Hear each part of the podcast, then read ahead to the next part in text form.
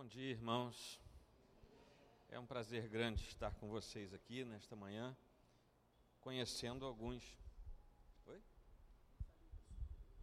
Ah, eu falo. Ele está dizendo que não falou de qual igreja eu sou, até porque tem gente que não me conhece. Eu sou pastor da igreja presbiteriana do bairro Imperial, ali em São Cristóvão. E é uma alegria sempre grande, renovada, estar aqui com vocês. Minha esposa não pode estar presente hoje, está chegando daqui a pouco. Ela estava em Guará, ali do lado de Brasília, estava ministrando a, a professores e pessoas que lidam com departamentos infantis das igrejas. E chega daqui a pouco, daqui eu já vou buscá-la. E temos dois filhos, o Gabriel, que é da idade da Bia, e a Rafaela, que é da idade da Carol. Então, é mais é, a gente combinou e os, e os primos nasceram na mesma época. Mas é isso aí. Meus irmãos, recebam um abraço da nossa igreja, do nosso conselho e que Deus os abençoe ricamente. Sem maiores delongas, eu vou até botar aqui o meu cronômetro para eu não me perder. O que que a gente comemora dia 31 de outubro? Dia da Reforma. Não é o dia das bruxas? Nem o dia do Saci. Vocês sabiam que no folclore brasileiro, dia 31 de outubro é o dia do Saci? Sabia não? Pois é, já pode fazer uma festa aqui na igreja, né? Saci, Halloween. Mas, meus irmãos, o mundo, sem, sem contar nós que estamos no ambiente da igreja, o mundo não sabe, não tem informação, e quando tem informação é deformada, ou seja, uma, informação que foi mal, mal levada às mentes e corações, porque é isso que acontece numa estrutura que educacional que na maioria das vezes é oposta aos princípios cristãos. Então, quando ah, os nossos filhos, numa escola que seja secular, aprende a respeito do evento histórico da reforma, ah, o que eles aprendem vem com tom de crítica e não com tom de ensino apenas. E a gente precisa, nas nossas igrejas, se lembrar. E, existe uma razão bíblica para isso. Primeiro, que a gente não deve remover os marcos dos antigos. Essa é, um, é uma decisão que Deus teve no seu coração e ordenou pela Escritura. E a outra coisa é que, quando nós vemos a igreja do Antigo Testamento, que era o povo hebreu, todos os grandes eventos que Deus fazia, ele ordenava que o povo se lembrasse anualmente daquilo. Então, ah, nós saímos do Egito, então vocês vão ter a Páscoa. Porque quando o filhinho de vocês perguntar, papai, por que, que a gente faz isso? Você, aí você para e conta a história toda.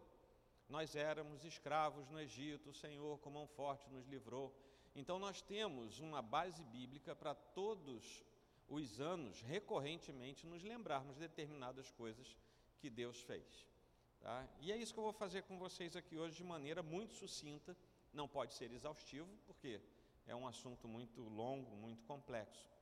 Mas este ano nós completamos 506 anos de reforma protestante, porque foi no dia 31 de outubro de 1517 que um monge ainda, chamado Martinho Lutero, afixa as suas teses. Isso era comum naquela época, ele não inventou isso, as pessoas faziam isso para iniciar debates.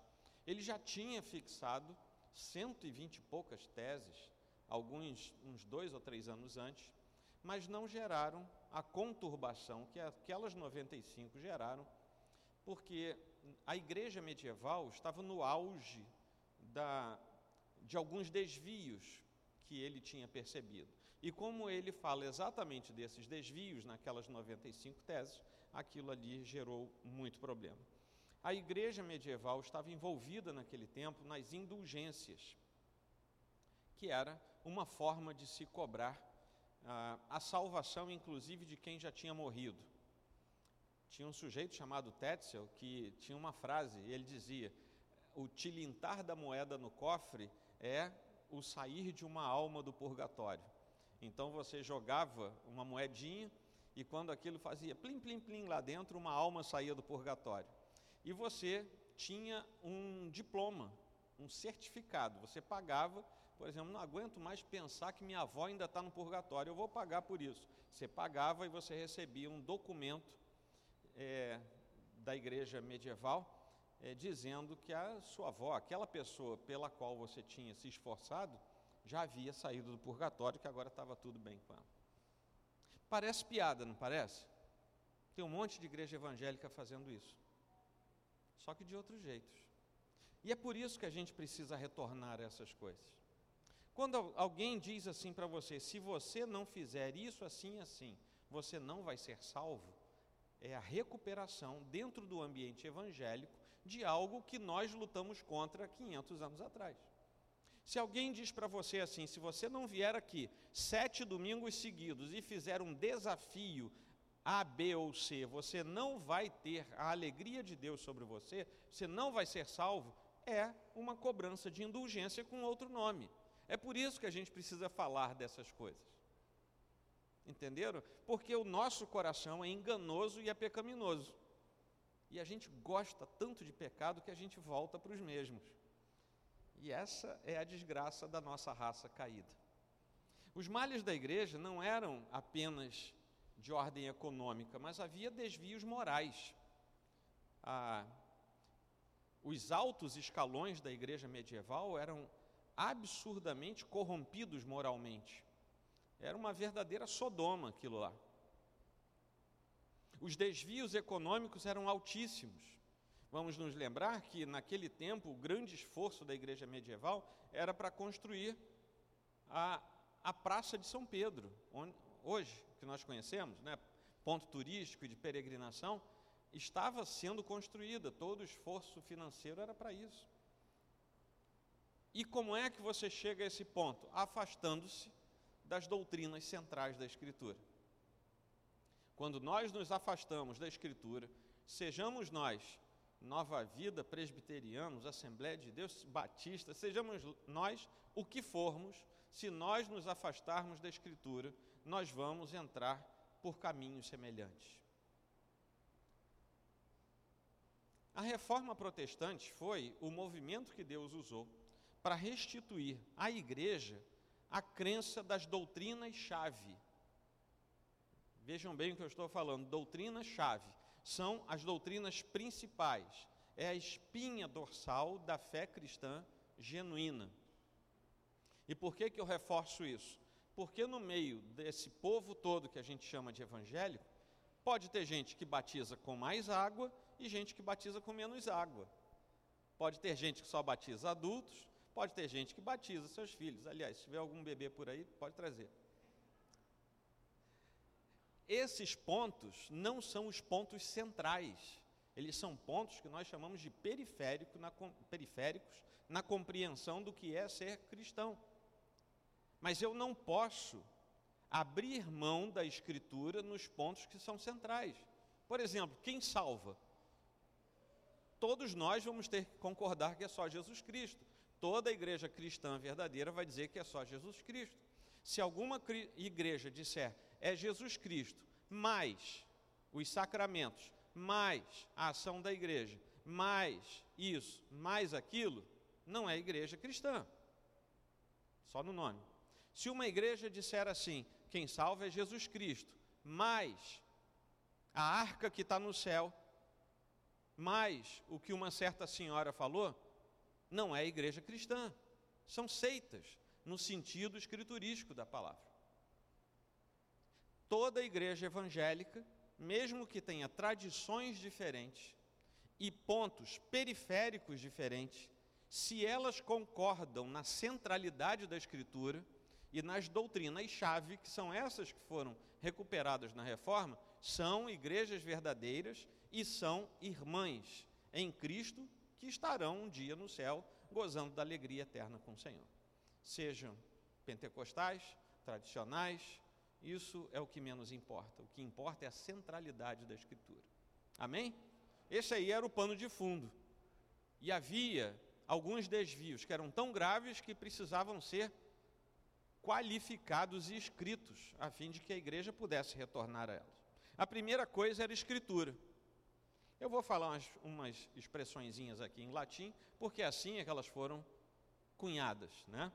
Mas há cinco princípios que nós chamamos de solas, os solas da reforma. O primeiro delas é o sola scriptura, que era uma expressão latina que queria dizer somente a escritura. Somente a Bíblia, somente a escritura. E a base disso está em 2 Timóteo 3, 16 e 17. Toda a escritura é inspirada por Deus e útil para o ensino, para a repreensão, para a correção, para a educação na justiça, a fim de que o homem de Deus seja perfeito e perfeitamente habilitado para toda boa obra. Aqui, esse texto de Paulo, dando suas orientações finais ao pastor Timóteo, elimina a possibilidade de que nós tenhamos alguma coisa a acrescentar à Escritura, porque ela é suficiente para tudo isso.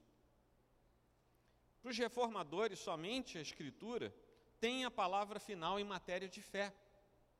Não há outro documento, não há outra pessoa, não há um colégio cardinalício, não há uma igreja magisterial que possa dizer: nós temos uma outra informação de Deus. Tampouco há profecias que possam ser assimiladas à verdade da Escritura.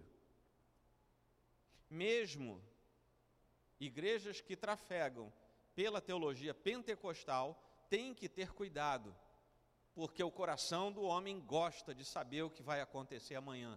A gente gosta de uma bola de cristal. A gente gosta de um espelho em que você olha e vê o caminho de amanhã. A gente quer saber se vai passar no vestibular. A gente quer saber se vai ficar rico. É verdade ou não é? Ou só eu que sou pecador aqui? A gente não gosta dessas coisas? Mas a Escritura nos diz: não é por aí. Não é por aí, o caminho não é esse toda a revelação de Deus está encerrada aqui, não há outra revelação. Não há outra revelação. E nós não podemos cair na balela do nosso coração, que a própria Escritura diz que é enganoso. A revelação foi sendo progressivamente dada até Jesus Cristo. Hebreus 1. Os profetas falaram, todo mundo falou. Aí veio Jesus que é a palavra de Deus, ele é a palavra encarnada, o Logos encarnado. João 1. E aí Deus resolveu. A reforma, quando volta para a Escritura, também nos ensina o livre exame da Escritura. Todo mundo agora tem acesso à Bíblia. Gente, vamos imaginar que há 506 anos atrás ninguém tinha uma Bíblia na mão. Nem o clero tinha uma Bíblia na mão. Talvez você não saiba disso, mas nem os padres tinham uma Bíblia na mão. Lutero foi estudar Romanos dentro do, do, do, do seminário, porque ele teve acesso. Ele, ele foi, ele se torna monge sem ter lido a Bíblia. Ele foi ler a Bíblia dentro do seminário. E no meio da, do turbilhão de dúvidas que ele tinha, ele se depara com Romanos capítulo 8 primeiro capítulo 5, depois capítulo 8, e aquilo deu um nó na cabeça dele, ele precisou de respostas. E as respostas vieram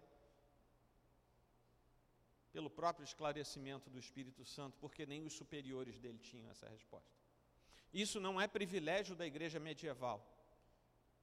John Wesley e Charles Wesley dão o mesmo testemunho. Eles já eram ministros quando dão testemunho que se converteram ao Senhor.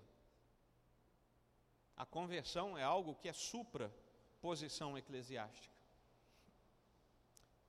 Livre exame da Escritura não é livre interpretação da Escritura. Temos que ter cuidado com isso, porque o nosso universo evangélico migrou de exame para interpretação. Aí cada um faz o que quer, porque cada um diz: eu interpretei a Bíblia do jeito A, do jeito B ou do jeito C. A Bíblia, ela fala uma, uma mensagem só. O que eu tenho que fazer é examinar o que ela diz. Eu não posso criar doutrinas, senão eu vou virar mormon, adventista, testemunho de Jeová, todos eles criaram novas interpretações estando dentro de igrejas evangélicas. Nenhuma das grandes seitas heréticas que se parece com a igreja evangélica saiu do mundo, todas elas saíram de dentro da igreja. Não é a nossa experiência subjetiva, mas é a nossa experiência escriturística que nos mostra qual é o caminho do Senhor. E só a pregação da lei do Senhor associada ao Evangelho pode realmente trazer o homem ao arrependimento. Que lei é essa? A lei lá de Levítico? Não, a lei que o Senhor, tendo cumprido em nosso favor, inscreve no nosso coração e com a agência do Evangelho, sob inspiração do Espírito Santo, nós temos o nosso coração transformado pelo poder de Deus. É só isso, não há outro caminho. Então, esse é somente a Escritura. Posso passar para o segundo? Tem que ser democrático, né? Somente Cristo, solos Cristos, que fala da, da exclusividade da suficiência de Jesus Cristo. E aí, 1 Timóteo 2,5 nos diz assim: há um só Deus e um só mediador entre Deus e os homens, Cristo Jesus, homem. Lá em Hebreus 7, 25, nós temos a complementação que diz assim: Por isso também pode salvar totalmente os que por ele se chegam a Deus, vivendo sempre para interceder por eles. Atos 4,12 nos diz assim: Não há salvação em nenhum outro, porque abaixo do céu não existe nenhum outro nome dado entre os homens, pelo qual importa que sejamos salvos. João 14, 2 diz assim: Na casa de meu pai há muitas moradas, vou preparar-vos lugar. A obra de Cristo, meus irmãos, é totalmente suficiente para a nossa salvação. Não há qualquer coisa que eu ou você possamos fazer, a não ser depender da graça de Deus, para sermos salvos, a fé instalada no nosso coração não se engane, porque a fé que o Senhor usa para a nossa salvação não brota naturalmente de nós. Se Deus não for gracioso e nos inocular essa fé, nós não conseguimos. Porque naturalmente, vamos imaginar que você não seja crente. Naturalmente você vai achar que é, é um conto da carochinha. Como é que Deus vira homem? Ele morre, como é que Deus morre? E depois como é que ele ressuscita? o ser humano não quer crer nisso, porque ele, o seu coração é de tal, de tal forma cegado para as coisas de Deus, que se Deus não tiver misericórdia de nós, nós não cremos. A fé entra, a justiça de Deus se torna operosa, a regeneração faz parte da nossa caminhada cristã inicial, e nós começamos o longo processo de santificação que vai até o último dia da nossa existência. Tudo isso é em Jesus Cristo. E é por causa dele que surge uma doutrina, que não, não está nesses cinco pontos, mas uma doutrina que vem da reforma até hoje, que é o sacerdócio universal do crente. Nós não precisamos de sacerdote. A minha oração não é melhor do que a sua. Eu não tenho oração forte. Não ponha copo d'água perto de mim, a não ser para eu beber não me dê nada para eu orar, para sair ungido, eu não tenho esse poder, mesmo que eu tivesse vontade, eu não posso, não tenho esse poder, porque eu sou igualzinho cada um dos meus irmãos. A única diferença é que Deus me chamou para pregar o Evangelho, assim como chamou o diácono Carlos para estar ali nos ajudando, assim como chamou os irmãos que estavam aqui tocando, ele chamou alguns para serem pastores. Essa é a diferença, nós não somos melhores porque todos nós somos sacerdotes diante do Senhor. Nós somos uma raça eleita, não para o nosso bem, mas para o serviço ao Senhor. Nós somos sacerdotes diante de Deus, não porque sejamos especiais, mas porque agora podemos falar com Deus sem a necessidade de um outro mediador, que era o sacerdote da antiga aliança.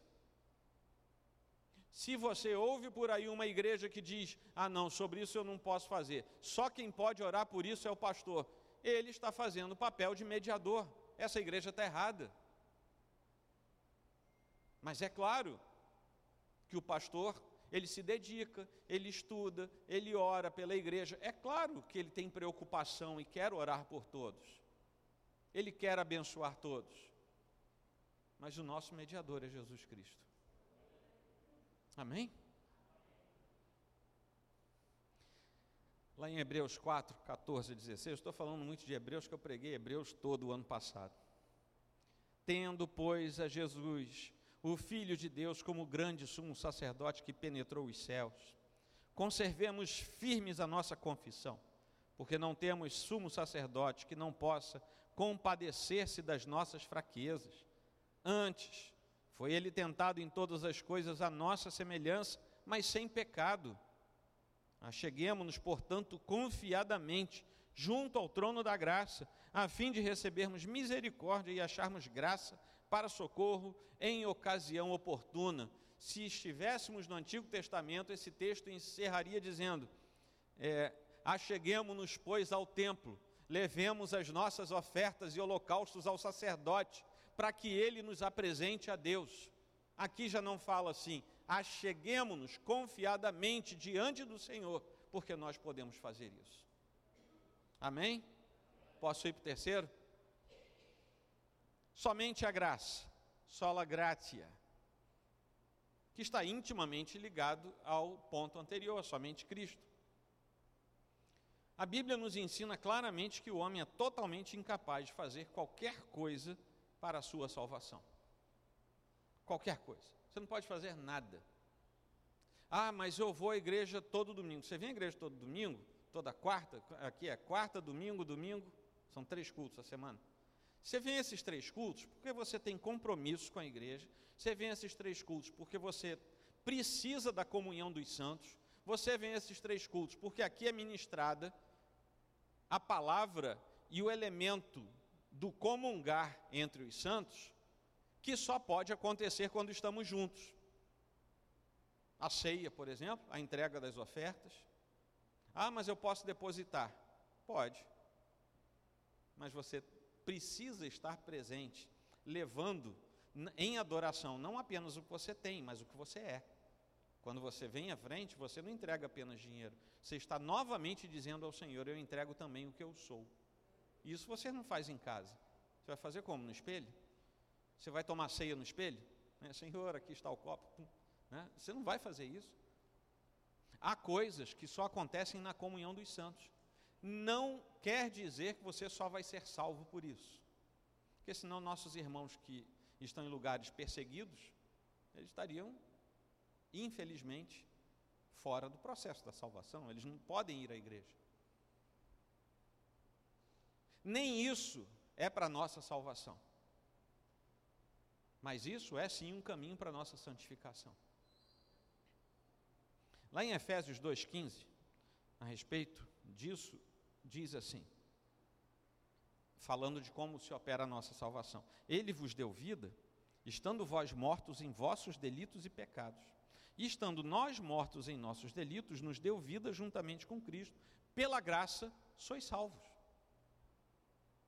Encerrou. Como é que eu sou salvo? Ah, eu faço isso, faço aquilo, faço. Não, é pela graça. Jesus Cristo resolve tudo, é graça. No seu, no seu livro é, De Servo Arbítrio, né, que em português foi traduzido como A Escravidão da Vontade, está por aí, vocês podem comprar esse livro, é fabuloso, é um livro fino. Lutero nega que o homem tem a capacidade de escolher entre o bem e o mal. Nós não podemos, nós queremos sempre o mal. Ah, mas eu sou tão bom. Eu, você já deve ter ouvido por isso por aí. Né? Eu, olha, eu nem preciso de igreja. Eu nunca roubei, nunca matei, nunca adulterei, nunca traí minha mulher, né? nunca, nunca, nunca, nunca, e nunca conheceu Jesus como seu Salvador. Todo o resto ficou anulado. Porque a maior das desgraças sobre um ser humano não é a pecaminosidade do homem natural, é a não proximidade do homem espiritual com o seu Deus. Acabou. Depois da queda, nós não conseguimos mais escolher o bem. Escolhemos boas coisas, porque podemos ser pessoas boas. Tem pessoas boas que não são crentes. Você deve conhecer um monte. Aliás, tem gente que não é crente que é melhor do que gente que é crente. Tá sim, né? Tá sim. Estou falando na questão ética, na questão comportamental, na questão relacional. Agora, nenhuma pessoa não salva é melhor do que a outra pessoa salva aos olhos de Deus. A nossa vontade é presa ao pecado, até que o Senhor haja no nosso coração. E mesmo assim, nós vamos lutar contra esse espinho na nossa carne até o final da nossa vida. Agora, o bacana de tudo é que Deus faz isso por nós por seu ato livre. Deus soberanamente quis nos chamar para o seu rebanho. E a gente foi. Porque num dado momento da nossa vida, nós escutamos uma voz nos chamando. E quando nós ouvimos, nós ouvimos muitas vozes ao longo da vida, mas teve uma voz que a gente ouviu e disse assim: essa voz é do pastor. E a gente não resistiu e andou atrás dessa voz. Se você quiser saber melhor sobre isso, leia João capítulo 6. Depois leia João capítulo 10. E para saber que voz é essa, depois, depois de tudo, 6, 10, aí volta para o capítulo 1 e leia até o versículo 14.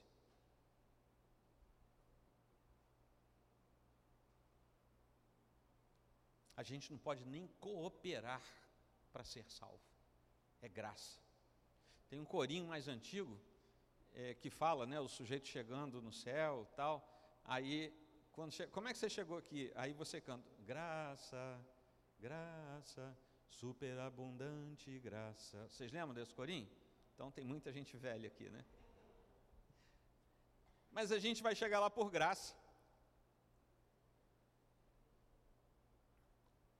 Eu não sei se vocês conhecem um, um, um irmão, ele é pastor também, um musicista brasileiro, assim, bem, bem Brasil mesmo, a música dele, é o Estênio Márcios, vocês conhecem? Ele tem uma música que ele fala, ele é muito poético, né? que ele fala quando ele chega ao céu. Né? Ele diz que a música é uma história. Aí ele estava dormindo, ele teve um sonho e ele chega ao céu. Quando ele chega no céu, o anjo barra ele. Aí diz assim: Não, você, você não pode entrar aqui, não. Olha a lista dos seus pecados. E a música vai se desdobrando, ele conversando, tal. Aí ele fala assim: Vamos fazer o seguinte: vai lá pegar os meus registros, vê o que está escrito. Aí o anjo vai lá em algum lugar, pega os registros e diz assim: Ah, você pode entrar sim, porque aqui está escrito com letra vermelha: perdoado. Não é pela multidão dos nossos pecados, é por uma sentença da graça de Deus que nós vamos entrar no céu. Deus é bom. Quarto item, somente a fé. Sola fide. Aliás, se você conhece algum fidelis, o nome dele é fé, é de fiel, tá? Vem da mesma ra raiz aqui do fide. Paulo fala o seguinte lá em Romanos 11, 6. Se é pela graça, ele já tinha falado, a respeito da graça. Agora ele está dizendo, então, agora que vocês, se você ler Romanos 6, você vai ver que ele fala da graça antes desse momento. Agora ele diz assim: se é pela graça, já não é pelas obras. Do contrário, a graça já não é graça. Ora, o que ele está dizendo aqui para a igreja que ficava em Roma é o seguinte: não façam nada pensando em salvação porque senão vocês vão anular a graça. Não me tragam aqui uma cabeça de cera. Não me tragam aqui uma mão de cera. Vocês sabem que isso existe, né?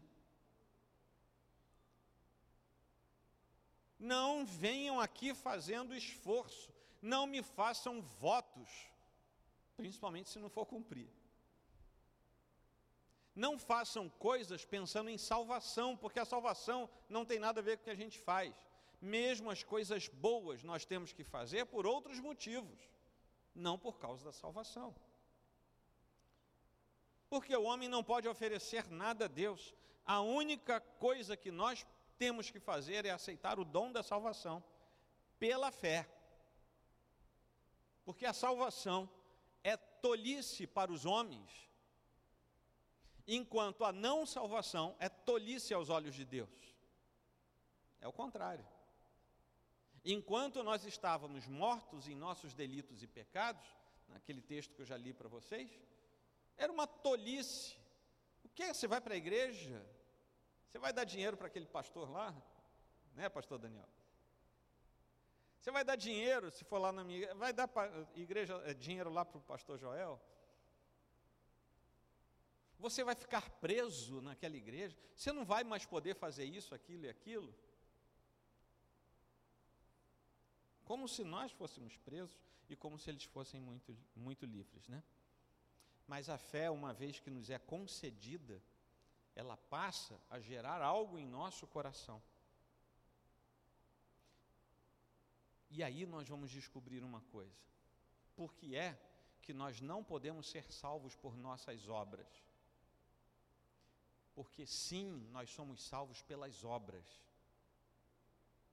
só que as obras de Cristo. Quando nós somos convertidos ao Senhor, quando a fé preenche o nosso ser, quando a justiça de Deus vem e nos livra do pecado, nos isenta do juízo eterno, nos tira de debaixo da ira de Deus. O que nós estamos fazendo é que nós passamos naquele momento a confiar, porque aí nós descobrimos quais são as obras, a confiar plenamente nas obras de Cristo que ele fez na cruz. Cristo cumpriu em si tudo aquilo que nós teríamos que fazer, só que não conseguiríamos fazer. Cristo cumpre tudo. E nós agora entendemos que isso foi imputado sobre nós, a justiça de Deus vem sobre nós e nós passamos a andar de tal modo que aquele, aquela morte sacrificial de Cristo foi validada sobre a nossa vida. A justiça de Deus, que exige a punição do pecado, foi sobre Cristo. lembrando que o Senhor é aquele que não inocenta o culpado. Aí a gente diz assim: mas como é que ele me inocentou? Eu sendo culpado. É que eu fui pendurado em Cristo lá na cruz. Cristo recebeu a pena em meu lugar. Semana passada, teve um batismo lá na igreja. Vocês iam ficar escandalizados, né? Foi um bebê. Aí, foi muito parente né, do, do casal. Eu acho que eu troquei a caixa d'água lá na igreja, desandou a nascer criança lá.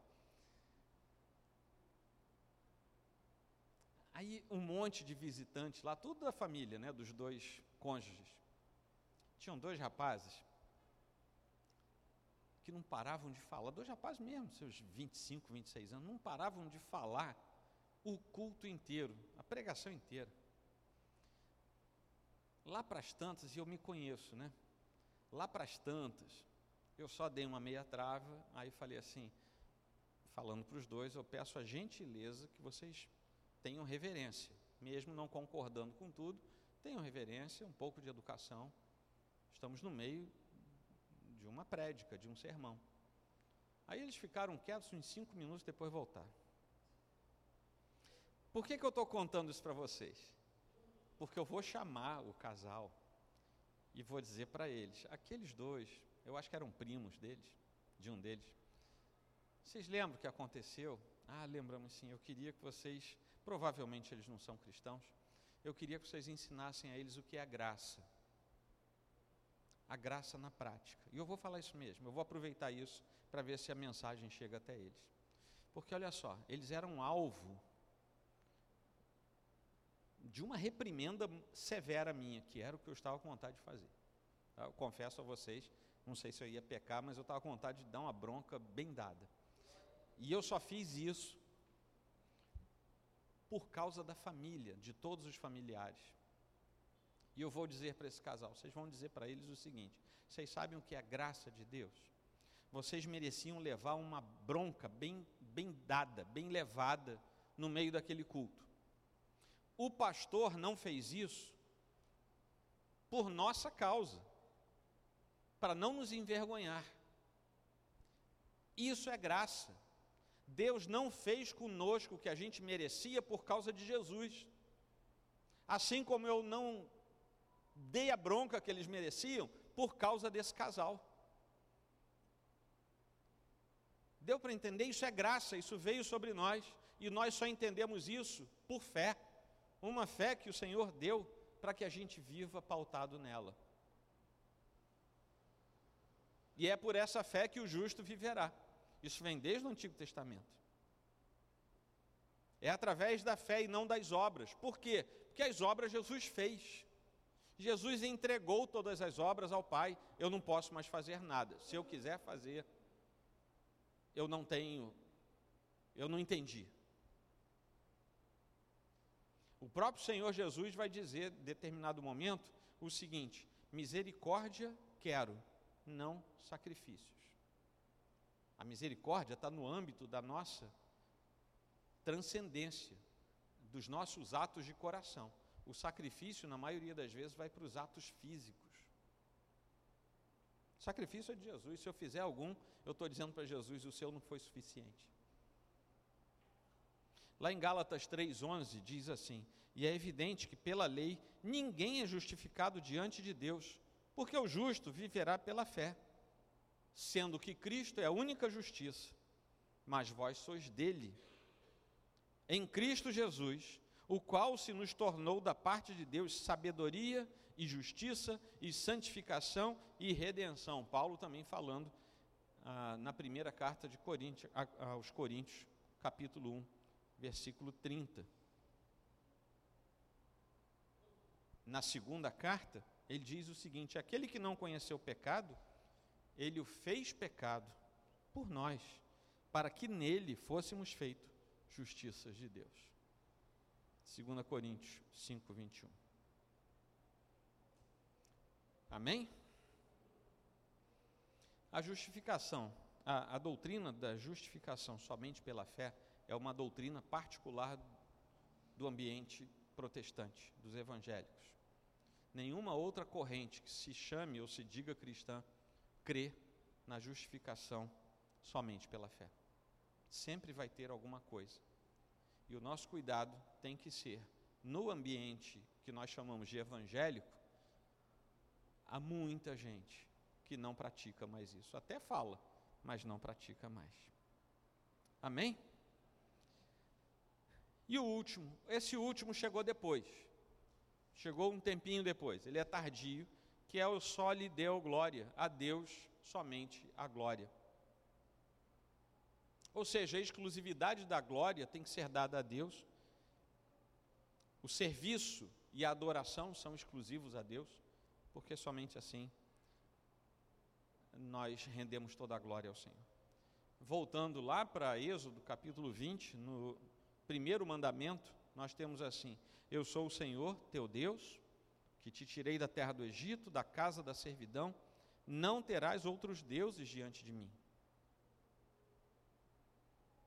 Depois do pecado, a nossa natureza constrói outros deuses. E, meus irmãos, não vamos nos enganar. Os, os de menor quantidade são os que nós vemos na forma de ídolo. João Calvino, reformador, ele diz que o nosso coração é uma fábrica de ídolos. Por que isso? Porque a maioria dos ídolos não são visíveis, não estão na forma de pedra, de madeira ou de gesso. Nós gostamos muito de apontar o dedo para uma determinada área, chamada cristandade, mas é aquela brincadeira, né? Quando você aponta o dedo, tem quatro para você, né? Um para lá e quatro para cá. A maior parte dos nossos ídolos, e eu digo nossos, se constrói no nosso coração. Alguns ídolos são são bonitos. Alguns ídolos são são dignos até da nossa lembrança. Só não podem se tornar ídolos. O que tem de gente por aí que transforma os seus filhos em ídolos não está no gibi. A igreja, às vezes, vira ídolo. O pastor vira ídolo. O livro, Bíblia, vira ídolo. Não estou falando do conteúdo, estou falando, sabe, a pessoa passa cera de carnaúba todo dia na Bíblia. É o livro. Ah, se eu fizer isso. Né? O Salmo 91 vira ídolo. Está aberta lá, a folha está quase preta já na sala da pessoa. É ídolo. Isso é idolatria. Ou 23, né? O primeiro lugar é o 91, o segundo é o 23. Ídolos. Eu estou falando só de coisa boa. A esposa vira ídolo, o marido vira ídolo. São, são coisas boas, são coisas lícitas que Deus nos manda cuidar. Só que se elas entrarem no lugar de Deus, se tornaram ídolos. A minha felicidade vira ídolo. Porque eu falei de coisas visíveis: filho, marido, Bíblia. Mas há coisas que são invisíveis e se tornam ídolos. A minha felicidade, quase todos os divórcios que eu já tive que cuidar ao longo desses quase 30 anos de ministério, eu ouvi de um dos cônjuges, eu não era mais feliz, por isso acabou. Ora, é até que a morte nos separe diante de Deus, ou é porque não, hoje eu não acordei feliz com minha mulher, com meu marido, eu vou embora. É assim? Idolatria. Isso é idolatria. A minha felicidade é o meu ídolo. O meu dinheiro. Aí a gente diz assim: a raiz de todos os males é o dinheiro. É isso? Ou é o amor a ele? Está lá no coração. Pessoas, coisas, ideologias, políticas ou políticos. Gente, tudo isso pode virar ídolo no nosso coração. E quando nós temos um ídolo no nosso coração, abandonamos a glória de Deus. Todas as vezes. Se vocês lerem o livro de Gênesis, procurem lá quantas vezes os patriarcas tiveram que dizer: tragam aqui todos os ídolos para que possamos nos consertar com o Senhor. Aí lá ia todo mundo. E eu não sei de onde brotava tanto ídolo, porque daí a não sei quanto tempo eles pediam. Ele falava de novo, traga os ídolos, e aparecia mais uma montanha de ídolo. Leiam Josué, que vocês vão ver quantas vezes tiveram que deixar os ídolos diante do Senhor. Moisés está lá no deserto. Aí Deus diz: faça lá uma, uma estaca um, em forma de, de cruz mesmo, né? essa era a ideia, para poder sustentar. Faça uma serpente e ponha lá em cima. Todo aquele que for picado por essas serpentes e olhar para aquela serpente elevada, vai ser salvo, não vai morrer. Passam-se sei lá, uns 500 anos, está lá o profeta, lá na frente, lá no tempo de Ezequias. Aí alguém lembra assim, e aquela serpente, já tinha até nome, Neustã. E a serpente Neustã tinha virado ídolo, o que Deus mandou fazer para o bem do povo já tinha virado um, um Deus paralelo. Tiveram que ir lá e quebrar Neustã todo, cinco séculos depois coisas boas podem se virar contra nós e podem prender o nosso coração. A glória de Deus é o fim para o que ele nos criou. O breve catecismo de Westminster traz em sua primeira pergunta assim: qual é o fim principal do homem?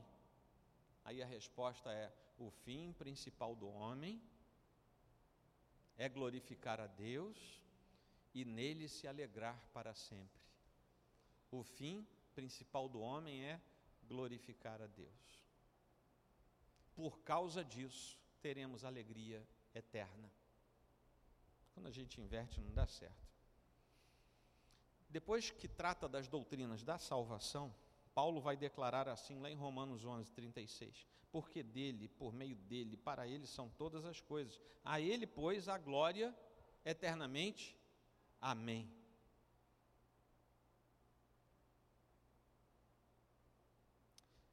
Versículo 27 desse mesmo, do capítulo 16, ele diz assim: Ao Deus único e sábio seja dada a glória, por meio de Jesus Cristo, pelos séculos dos séculos. Amém. São breves orações declaratórias que Paulo faz.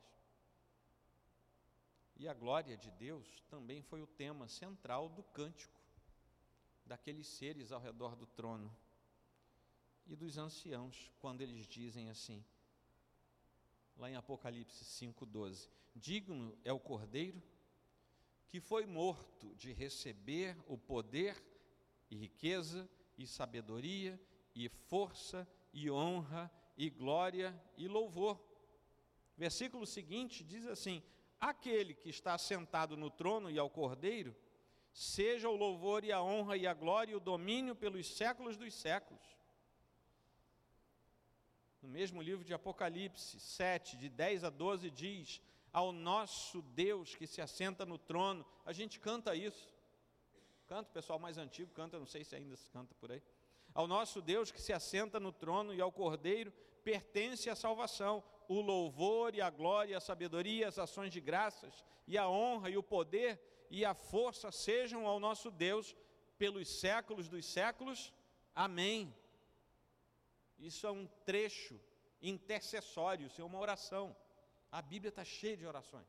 Se você não souber um dia como orar, procure uma oração na Bíblia e leia e diga amém no final junto com ela. Não tem chance de errar. Tá? Se está na Bíblia, está certo. encerrando aqui, meus irmãos, eu vou ler um trechinho do que um pastor do passado, eu digo passado que ele já faleceu, James Montgomery Boyce, ele diz o seguinte: Meu argumento é que o motivo pelo qual a igreja evangélica atual é tão fraca e o porquê de não experimentarmos renovação, embora falemos sobre nossa necessidade de renovação, é que a glória de Deus se foi.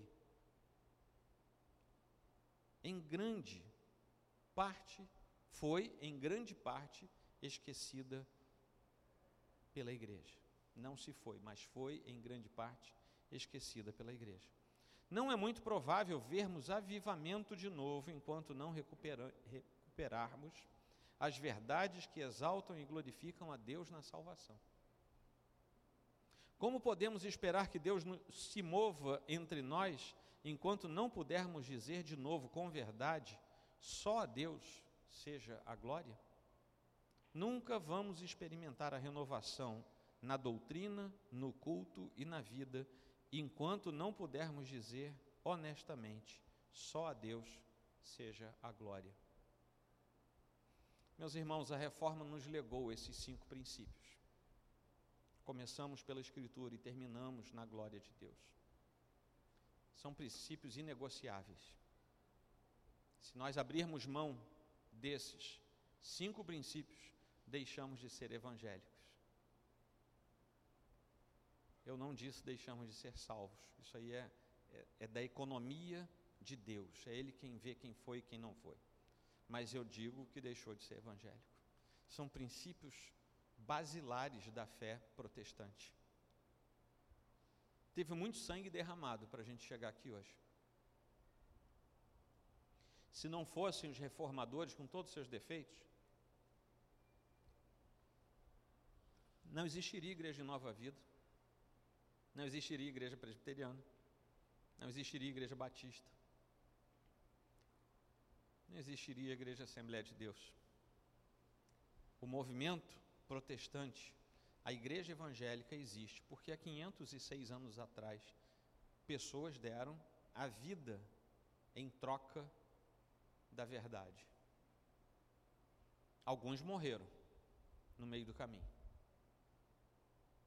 Se nós formos andar para trás na reforma, vocês, vocês, Igreja Nova Vida, têm marcas da reforma.